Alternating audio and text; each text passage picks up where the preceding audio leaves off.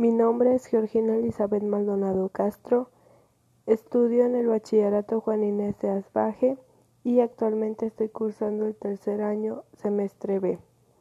Esta actividad es de la materia diseño gráfico. El tema del que hablaré es la estigmatización de las personas con trastornos mentales y neurológicos. Para entender un poco más del tema, primero tenemos que saber qué son los trastornos neurológicos. Bueno, pues son enfermedades del sistema nervioso central y periférico, es decir, del cerebro, la médula espinal, los nervios craneales y periféricos, las raíces nerviosas, el sistema nervioso autónomo, la placa neuromuscular y los músculos. Y el trastorno mental es una enfermedad que causa disturbios leves o severos en el pensamiento o el comportamiento, lo que resulta en una incapacidad para hacer frente a las demandas y rutinas diarias de la vida. La base de la estigmatización en la enfermedad mental es el desconocimiento. Se considera que una persona con trastorno mental o neurológico tiene una disminución en su coeficiente intelectual en relación a parámetros de la media. Por lo tanto, es frecuente que se le estigmatice. Las familias de las personas que sufren este problema son marcadas por la sociedad, puesto que aún hoy existen personas que piensan que un niño sin deficiencia, al jugar con otro que presente, por ejemplo, síndrome de Down, puede copiar conductas o patrones y así piensan que eso afectará el desarrollo de su hijo. La manera en que la sociedad en general y las personas en particular tratamos las enfermedades mentales tienen una gran influencia en la manera en que éstas se desarrollan. El rechazo, el miedo percibido de los demás, los cuchicheos, las risas, la falta de comprensión, el aislamiento, los perjuicios y la manera en que te hablan tienen unas consecuencias emocionales en las personas que padecen el trastorno. Los mitos que se tienen sobre las personas con trastornos o enfermedades mentales son que esas personas pueden ser violentas y que son personas de las que no te puedes fiar, que no son capaces de vivir en independencia o autonomía. Estigmatización en vivienda. A la hora de adquirir una vivienda, los propietarios suelen negarse a alquilar casas a personas con problemas psiquiátricos. Empleo. Entre el 70 y el 80% de las personas con enfermedad mental están en situación de desempleo. El comportamiento de los compañeros de trabajo, que después de tener conocimiento sobre la enfermedad mental de un colega, muestran incomodidad. Así, la estrategia más común utilizada es ocultar los trastornos de empleadores y compañeros. Esto tiene consecuencias perjudiciales, como el estrés y la preocupación constante porque el secreto no se ha descubierto así como la imposibilidad de utilizar la cobertura del seguro sanitario para el tratamiento, para no tener que revelar el secreto. Medios de comunicación.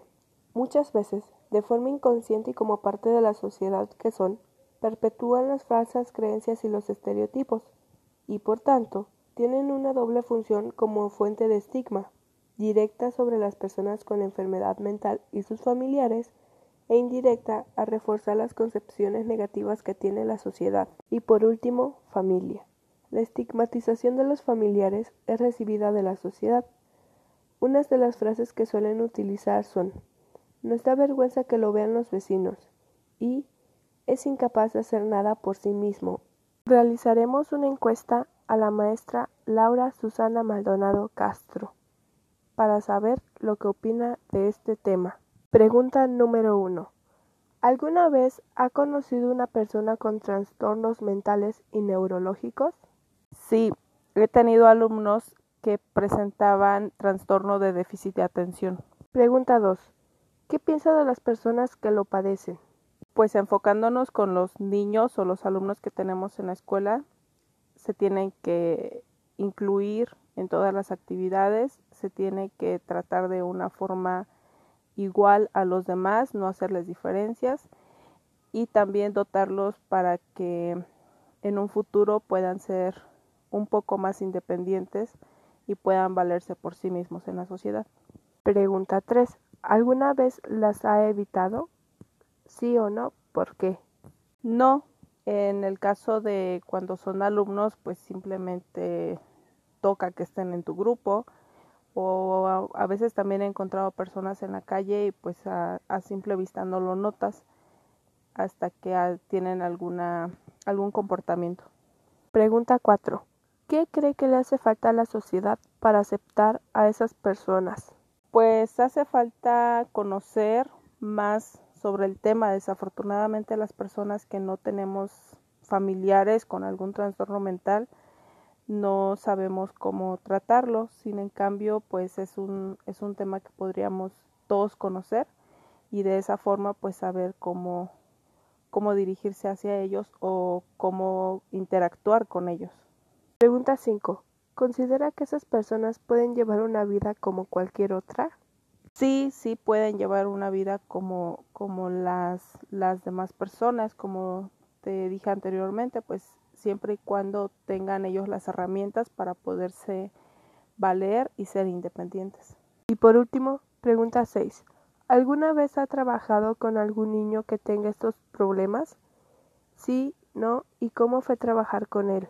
Sí, he trabajado con niños que tienen algún trastorno, eh, déficit de atención es el más este, recurrente en los salones de clase y pues trabajar con ellos es una es una forma normal, se este, incluyen en, el grupo, en las, en las actividades y también se diseñan algunas actividades que sean este, de ayuda para ellos, que sean adaptadas a su, a su condición.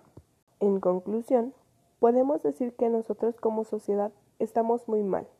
Carecemos de empatía, solidaridad y mucha comprensión hacia estas personas con trastornos. Ellos necesitan a alguien que los entiendan y sean capaces de apoyarlos en cualquier momento y situación. Pero si todos nos proponemos en ser unas mejores personas y les brindamos nuestra ayuda, podrían sobrellevar la enfermedad de una mejor manera, sin tanto estrés, preocupaciones y etiquetas. Recuerda que nuestra ayuda puede hacer la diferencia.